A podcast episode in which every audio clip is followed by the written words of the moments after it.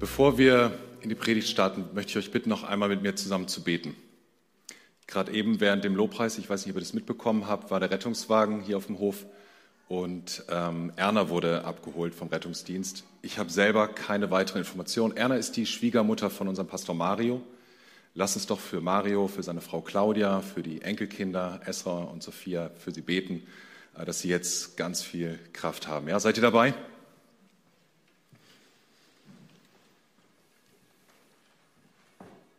Vater, wir, wir kommen vor dich voller Dankbarkeit für die Familie Warnschaffe, voller Dankbarkeit für, für alles, was Erna hier äh, in diese Gemeinde mit reingebracht hat über viele, viele Jahre, eins unserer ältesten Gemeindemitglieder.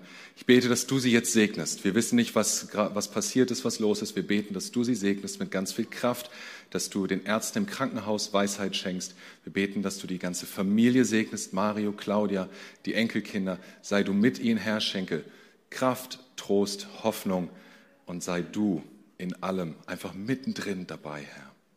Im Namen Jesu. Amen. Amen. Ja, ihr Lieben, wir starten eine neue Predigtreihe, bevollmächtigt.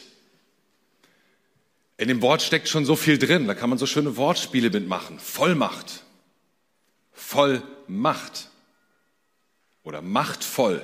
Und das klingt so nach Kraft, nach Autorität. Und genau darum geht es auch.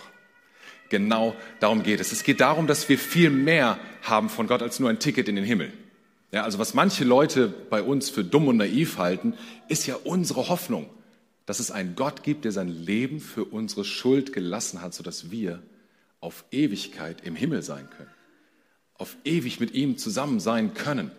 Ein, ein, ein Ort, wo es keine Tränen, keine Trauer, keine Schmerzen, keine Angst, keine Sorgen, wo es all das nicht mehr geben wird, das nennen wir Himmel. Und es wird dieser Zeitpunkt sein, wo wir Himmel erleben werden, wo wir im Himmel bei Gott sein werden. Aber so vollkommen ist der Himmel noch nicht. Erleben ihn jetzt jedenfalls noch nicht. Es ist noch nicht so weit. Wir streiten uns, wir erleben Krankheit, Angst, Sorge, Mangel und so weiter und so weiter. Und dennoch, und dennoch, es gibt einen Himmel auf Erden. Und damit meine ich nicht meinen Lieblingsschokoladenladen. Der ist wirklich toll. Aber den meine ich nicht. Ich meine auch nicht dein erstes Date. Ich meine, dass wir tatsächlich etwas vom Himmel auf Erden erleben können. Darum geht es in dieser Predigtreihe. In diesem Wort steckt ja auch Vollmacht drin. Und für eine Vollmacht braucht es immer zwei Parteien. Einen, der stellt die Vollmacht aus, der andere, der empfängt die Vollmacht. Und in diesem Setting muss jeder wissen, wer wer ist.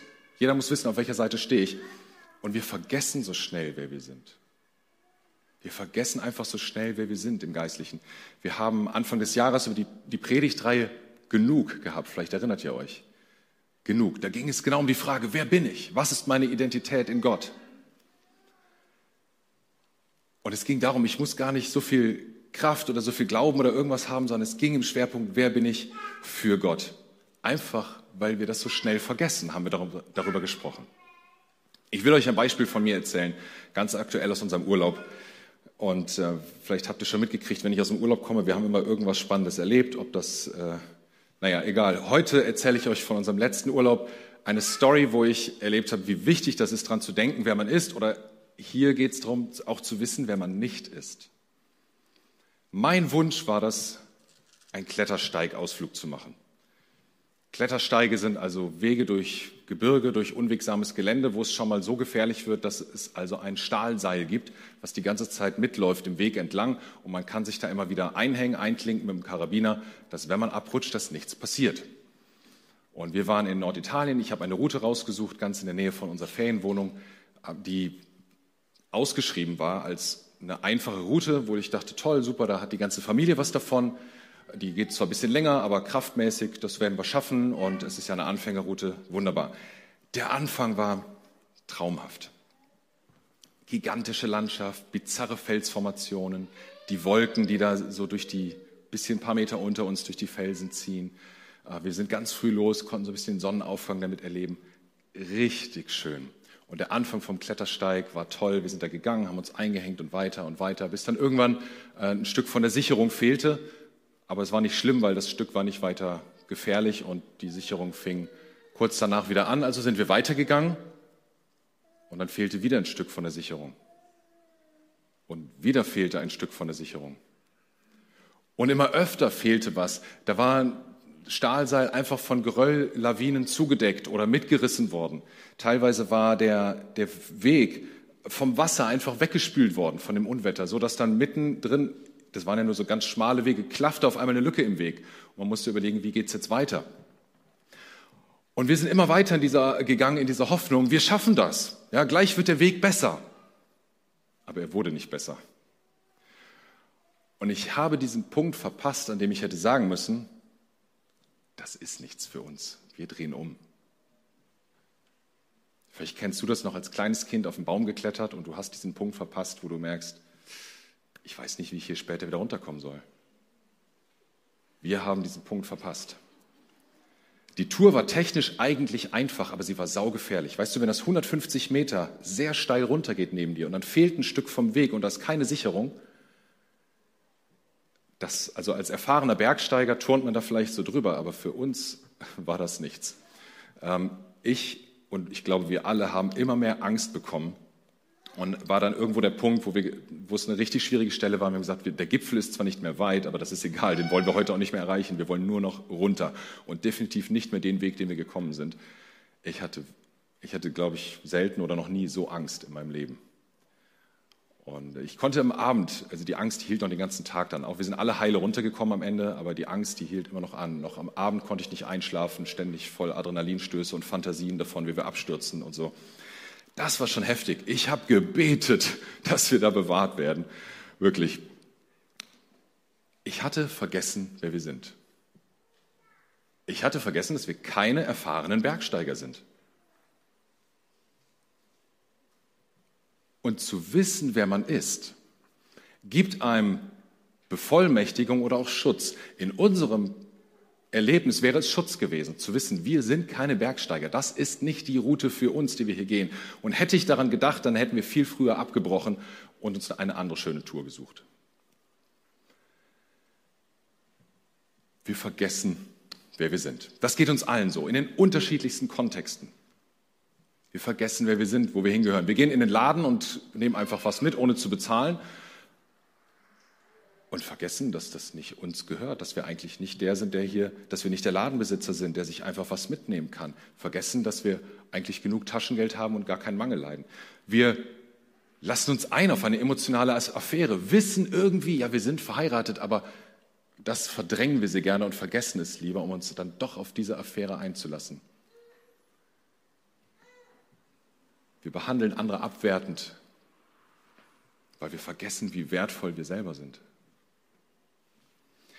Aber unser Handeln wird halt bestimmt durch das, was wir glauben, wer wir sind.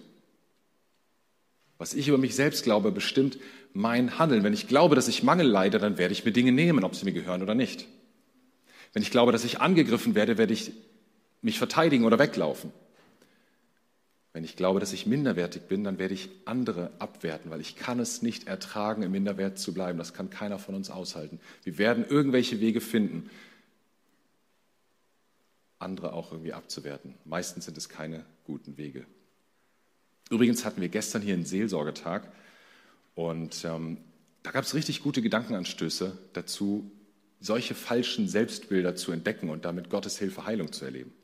Ich kann dich nur ermutigen, wenn du dich noch nie oder schon lange nicht mehr mit solchen Fragen beschäftigt hast, dann äh, such, wenn du doch mal so eine Gelegenheit hast zu so einem Seminar wie gestern, dann sei einfach dabei, komm dahin, geh dem auf die Spur. Was sind meine falschen Selbstbilder? Oder schreib uns seelsorge.clwbonn.de und sag, ich will mal ein Seelsorgegespräch haben. Ich selber mache das seit Jahren regelmäßig, dass ich mir Seelsorger suche und diesen Fragen nachgehe und sage dir, ist richtig gut. Aber wer sind wir nun? Wer sind wir? Anfang des Jahres in dieser Predigtreihe genug ging es also darum, ist egal, wie stark wir sind, wie viel Glauben wir haben. Wichtig ist, dass wir diesen Top-Rope-Glauben haben. Erinnert ihr euch? Top-Rope-Glaube, der Karabiner, der oben eingehängt, abhängig von Gott oder abhängen bei Gott. Wie auch immer, hinterher hat uns einer geschrieben, der fand die Idee mit dem Karabiner so toll, der hat sich einen Schlüsselanhänger-Karabiner gekauft, damit er immer, wenn er seinen Schlüssel in die Hand nimmt, erinnert wird an den Top Rope Glaube, abhängig zu sein bei Gott. Richtig gute Idee.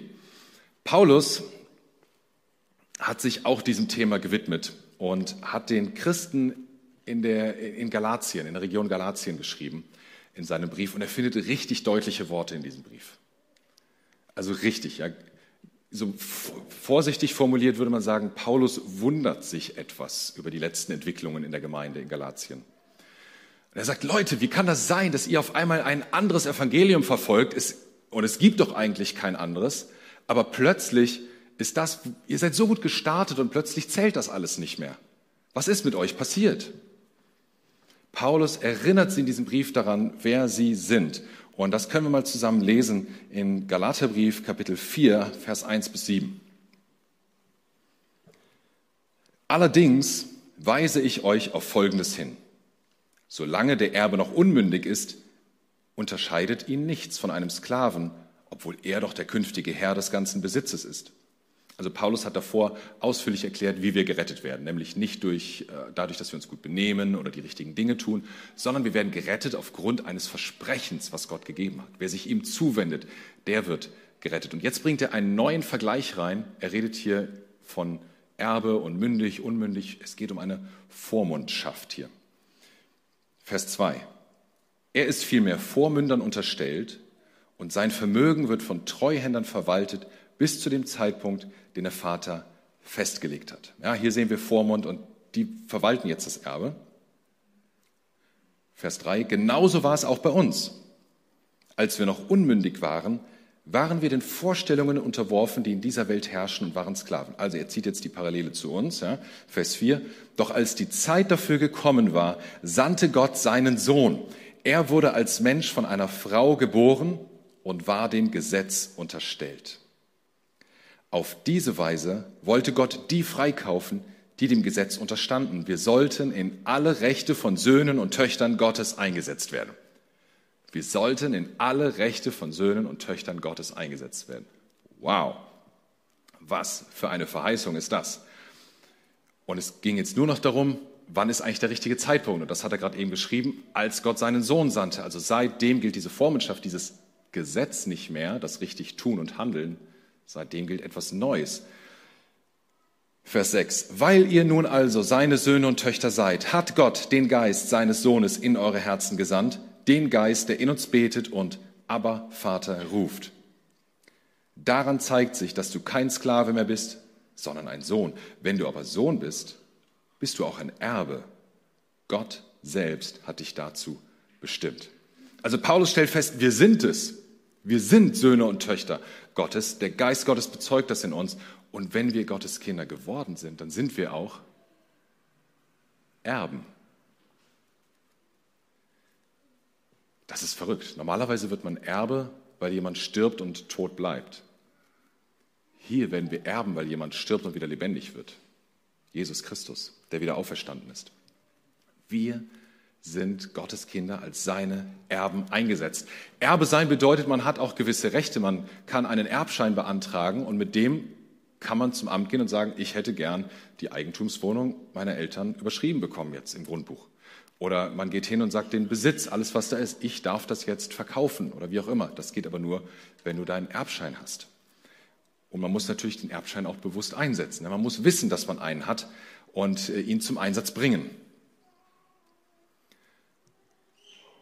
Das ist wie mit einem Kühlschrank.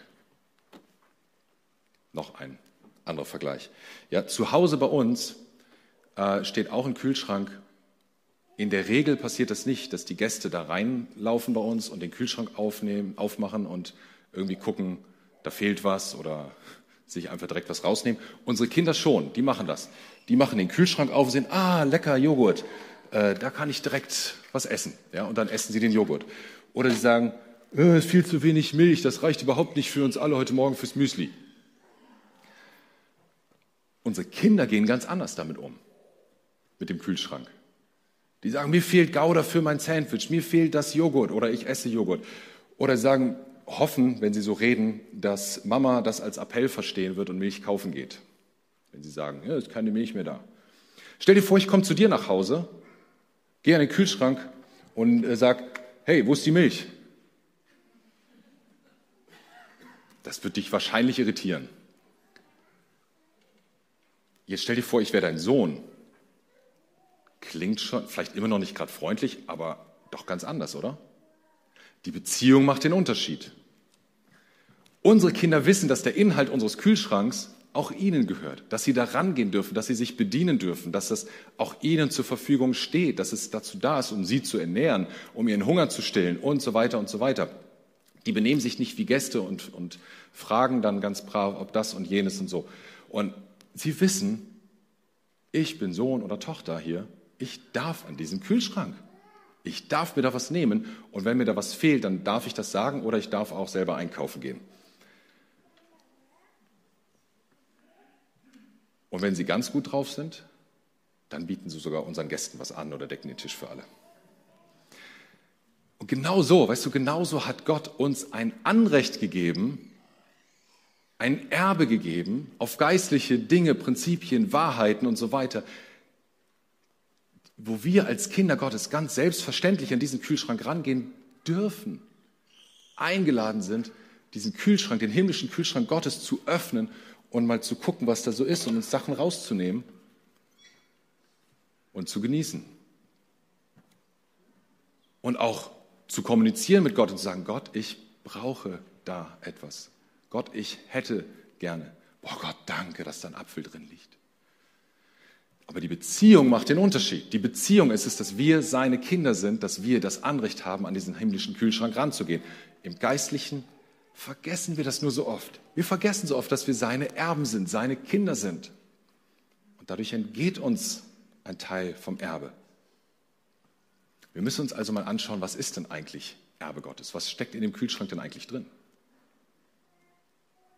Als erstes ganz klar, dass wir seine Kinder, seine Söhne und Töchter sein dürfen, dass wir in Ewigkeit mit unserem liebevollen Schöpfer zusammen sein dürfen. Das ist Teil unseres Erbes, dass wir nicht auf ewig bereuen müssen, Angst haben müssen, Furchtbares erdulden müssen, sondern wir dürfen in Gegenwart unseres liebenden Schöpfers sein. Das ist Teil unseres Erbes. Die Bibel ist Teil unseres Erbes, dass Gott Menschen beauftragt hat, etwas aufzuschreiben, was wir heute lesen können, was uns Trost gibt, Hoffnung gibt, Richtung gibt. Das ist Teil unseres Erbes. Noch mehr Sachen, die Bibel ist aber auch deutlich, Teil des Erbes ist auch sein Reich. Jakobus, der Bruder von Jesus, schreibt das. Jakobus 2, Vers 5. Hört mir zu, meine lieben Brüder. Hat Gott nicht besonders die Armen in dieser Welt dazu erwählt, im Glauben reich zu sein? Sie werden das Reich Gottes erben, das er denen versprochen hat, die ihn lieben. Also die, die Gott lieben, denen ist versprochen, Reich Gottes zu erben. Reich Gottes gehört uns. Ich meine damit keine neue Partei für die kommende Bundestagswahl, das hat auch nichts mit Reichsbürgertum zu tun oder so. Die Juden, die waren auch ein bisschen irritiert zunächst mal, was Reich Gottes bedeutet. Die haben nämlich erwartet, da kommt ein Messias, der ein echtes politisches oder militärisches Reich aufbaut und hier ganz lokal äh, bei ihnen in Israel eben wieder Recht und Ordnung in Gottes Sinne herstellt. Und darum haben viele Jesus als Messias nicht erkannt, weil er so ganz anders kam. Er hat Reich Gottes ja gebracht. Jesus hat angefangen, Reich Gottes in diese Welt zu bringen. Wir müssen uns also nur anschauen, was hat Jesus getan. Er hat Kraft und Autorität in diese Welt gebracht. Heilung, Zeichen und Wunder. Wir lesen so viel in den Evangelien darüber, in diesen Berichten über Jesu Leben, was er an Wundern getan hat.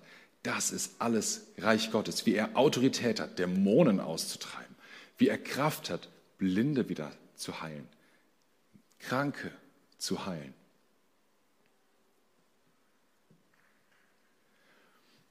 Die meisten von uns kennen das Vaterunser, dieses bekannte Gebet, was Christen auf der ganzen Welt sprechen, was Jesus ja seinen Jüngern beigebracht hat. Wie fängt das an? Unser Vater im Himmel. Aha, es kommt auf die Beziehung an. Nicht vergessen, was die Beziehung ist. Die Beziehung macht den Unterschied. Unser Vater im Himmel. Und dann, wie geht es weiter? geheiligt werde dein Name. Und dann dein Reich komme. Dein Wille geschehe, wie im Himmel, so auch hier auf Erden. Dein Reich komme, das hat Jesus uns als ein Mustergebet mitgegeben. Wir sollen, dürfen beten, Gott, dein Reich komme. Dein Wille geschehe, wie im Himmel, so auf Erden.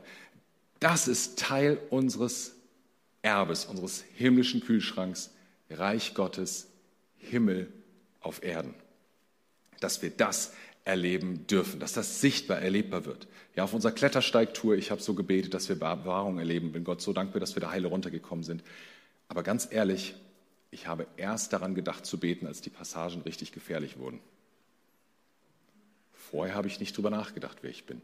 Ich glaube, wir alle, ich und wir alle brauchen immer wieder, dass wir daran denken, wer wir sind und was für ein Anspruch und Anrecht wir auch haben. Vor Jahren hatte eins unserer Kinder Warzen am Fuß und wir hatten schon Termin beim Arzt, damit die äh, wegoperiert werden. Und das geht natürlich irgendwie wochenlang, ne, bis das wird immer mehr und bis du dann Arzttermin hast und Untersuchungen und bla bla und so weiter. Und erst am Tag vor dieser kleinen OP habe ich daran gedacht, wir könnten ja auch mal beten. Ich habe dann also am Abend gebetet für unser Kind und ich bin ganz ehrlich, ich hatte nicht so eine riesen Erwartung, dass wer weiß, was äh, jetzt passiert oder sowas. Umso erstaunter war ich am nächsten Morgen, war, der Fuß war geheilt, war nichts mehr. Keine einzige Warze, alles weg, nie wiedergekommen. Ich habe in der Praxis angerufen, war irgendwie ein bisschen verwirrt selber, was soll ich denen jetzt erklären? Weil der Arzt hatte das ja gesehen. Ja, aber ich habe mir so gedacht, ich, boah, ich will viel bewusster beten. Ich will mir bewusster sein, wer ich bin, nämlich Kind Gottes, Erbe Gottes. Ich will an diesen Kühlschrank gehen und immer wieder ganz bewusst aufmachen und sagen, Gott, ich brauche jetzt Heilung, ich brauche jetzt Versorgung, ich brauche jetzt, dass du bei mir bist. Neulich habe ich ein Zeugnis gehört von, von Mira, ist sie hier? Jetzt sehe ich sie nicht. Mira, eine unserer Fluthelferinnen, die hat die Großküche geleitet, wo sie für viele der Fluthelfer gekocht hat. Und an einem Samstagabend fällt ihr auf einmal auf, wir haben nicht mehr genug Trinkwasser für die vielen Helfer, die hier bei uns sind. Und jetzt ist keine Zeit mehr, noch so viel Wasser zu organisieren. Und dann hat sie nur gebetet, Gott, hilf mir, ich brauche Wasser, ich brauche trinkbares Wasser für unsere Helfer hier. Und dann wird Sonntag früh und sie steht in der Küche und Sonntagmittag und dann kommt ein, ähm, ein fremder Mann, der ihr so ein bisschen Respekt einflößt, hat sie mir erzählt, weil er über und über mit Tattoos bedeckt war und sagt, wo ist hier die Küchenchefin? Ja, Mira meldet sich, sagte, ja, ich will helfen, ich, wo kann ich mitmachen? Ach, und übrigens, im Auto habe ich jede Menge Trinkwasser. Könnt ihr das gebrauchen? Und Mira total verwundert, was, wie ist das jetzt passiert? Hat denn irgendjemand Bescheid gesagt oder so? Nein, dieser Mann saß an dem Sonntagmorgen im Gottesdienst und mitten im Gottesdienst hat er den Eindruck, bring Trinkwasser zu den Fluthelfern. Du hast doch ganz viel zu Hause. Also hat er sein Wasser eingepackt, ist einfach hingefahren. Der Mann hatte sich wenige Wochen davor bekehrt. Das war einer seiner ersten Gottesdienste in seinem Leben, wo er überhaupt war. Und Gott spricht zu ihm, sagt, bring Wasser dahin. Weil Mira gebetet hat, gesagt hat, Gott, keine Ahnung, wo jetzt Wasser herkommen soll. Die Läden haben zu, wir brauchen Trinkwasser, Gott. Und dann kommt Trinkwasser. Wie cool ist das? Wie wäre das, wenn wir uns im Alltag wieder ganz neu daran erinnern, wer wir sind? Wie wäre das, wenn du dich im Alltag ganz neu daran erinnerst, wer du bist? Sohn und Tochter Gottes, Erbe, Erbin Gottes. Wenn du weißt, dass du Erbe Gottes bist, dann könnte das bedeuten, dass du für deine Nachbarn betest. Da hast du gesagt, dein Reich Gott soll kommen zu meinem Nachbar XY. Ich segne ihn oder sie. Dass du mutig mit ihm oder ihr redest über das, was du mit Gott erlebt hast. Wenn du dir bewusst hast, wer du wenn du dir bewusst bist, wer du bist, könnte das bedeuten, dass du, wenn, wenn Krankheit da ist, dass du ganz neu zu Gott kommst und sagst, Gott, ich bete, dass dein Reich jetzt geschieht, dass dein Wille geschieht, dass dein Reich gebaut wird. Heile Gott. Du könntest mit einem ganz neuen Erwartungshaltung beten, dein Reich komme, wenn du ins nächste Vorstellungsgespräch gehst, bevor du das nächste Mal deinen Arzttermin hast dein Reich komme, Gott, dein Wille geschehe. Ich will dir nicht versprechen, dass alles gut und alles perfekt ist.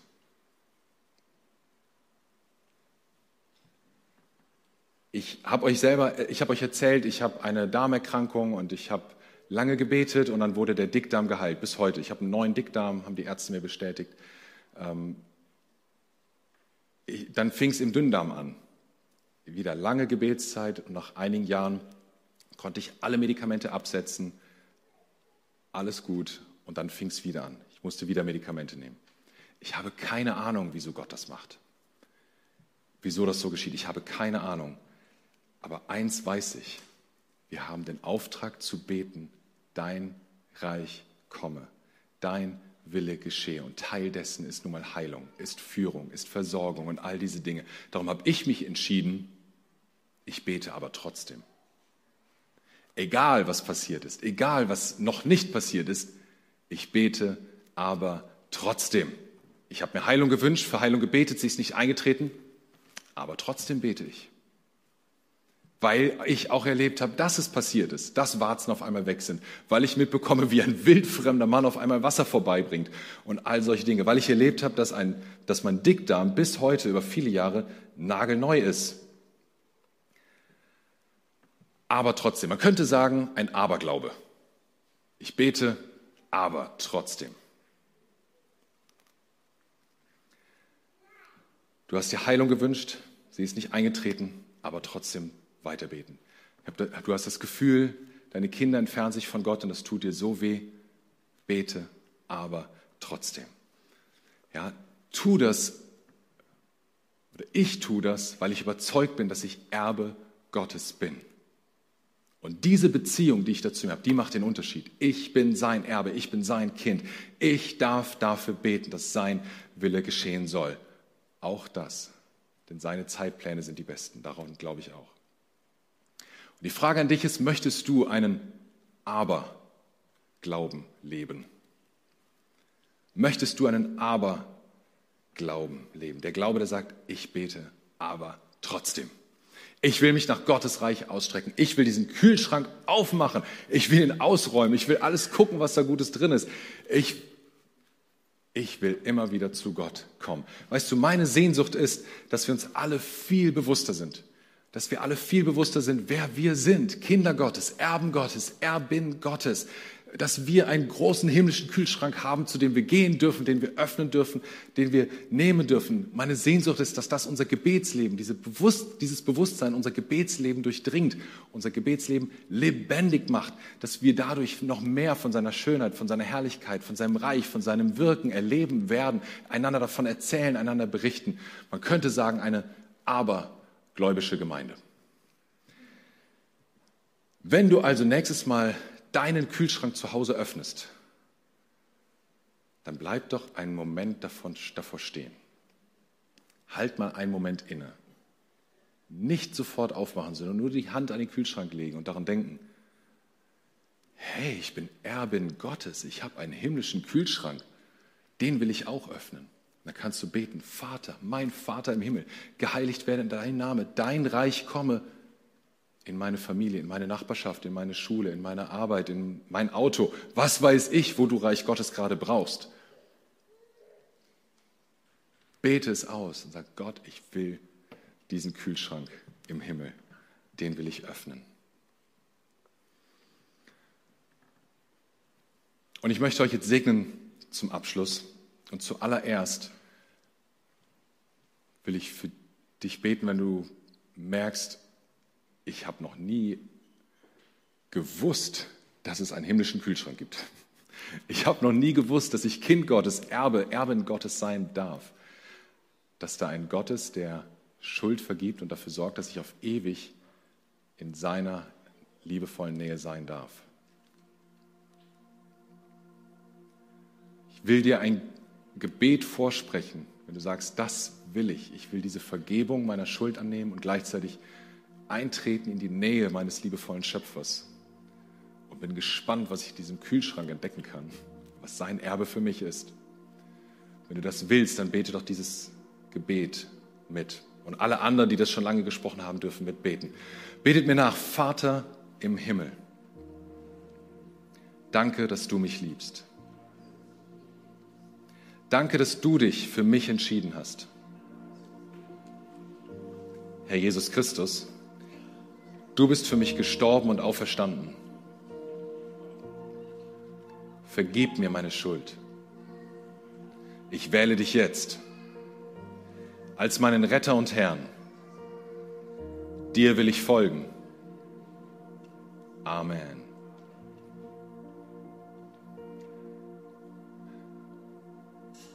Diese Entscheidung, dass dieses Erbe Gottes anzutreten, sein Kind zu werden, ist die wichtigste Entscheidung in deinem Leben, die du treffen kannst. Wenn du die heute getroffen hast, komm doch nachher, wenn du hier bist, zu uns. Hier vorne beten wir gerne mit dir. Oder wenn du online dabei bist, schreib uns eine Nachricht auf Social Media oder E-Mail oder so. Wir wollen gerne mit dir beten und schauen, was ist dein nächster Schritt mit Jesus.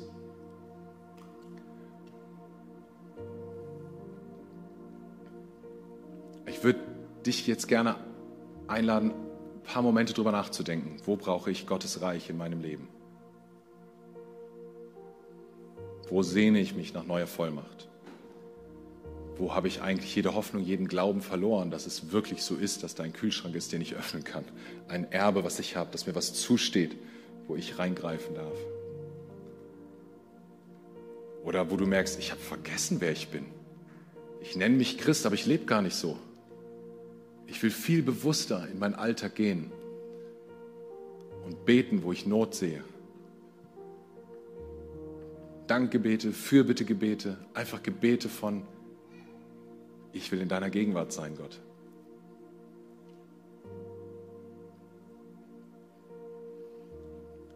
Ich will dir, gib dir ein paar Minuten, ein paar Momente Zeit, darüber nachzudenken, wo ist der eine Punkt, wo du gerade Reich Gottes in deinem Leben brauchst, wo du dich nach mehr Reich Gottes in deinem Leben sehnst. Und äh, dann will ich uns anleiten im Vater unser. Ihr könnt das dann mit mir zusammen beten. Ihr kennt das wahrscheinlich. Und lass uns das voll bewusst beten, wenn es dann heißt, dein Reich komme.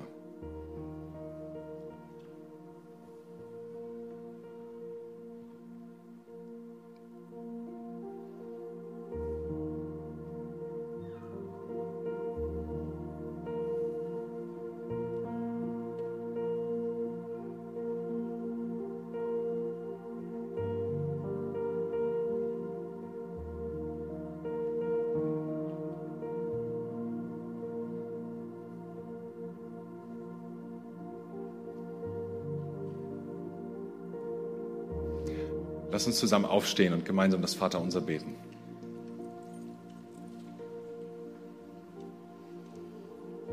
Vater unser im Himmel, geheiligt werde dein Name, dein Reich komme, dein Wille geschehe, wie im Himmel, so auch auf Erden, in meiner Familie, in meiner Gemeinde, in meiner Arbeit, in meiner Nachbarschaft, überall. Gott, brauchen wir dich.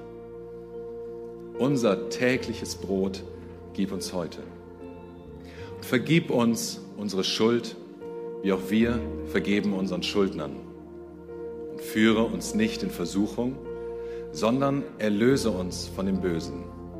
Denn dein ist das Reich und die Kraft und die Herrlichkeit in Ewigkeit. Amen.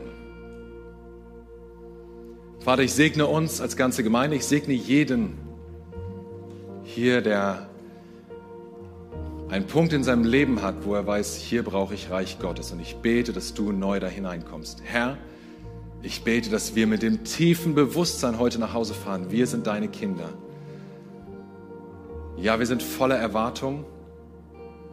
Und egal was passiert, wir wollen aber trotzdem glauben, dir vertrauen und weiter beten.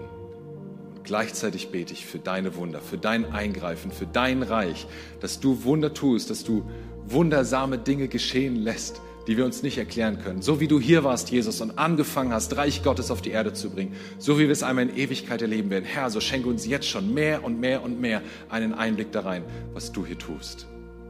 Danke für deine unendliche Kraft. Danke, dass du uns bevollmächtigt hast. Amen.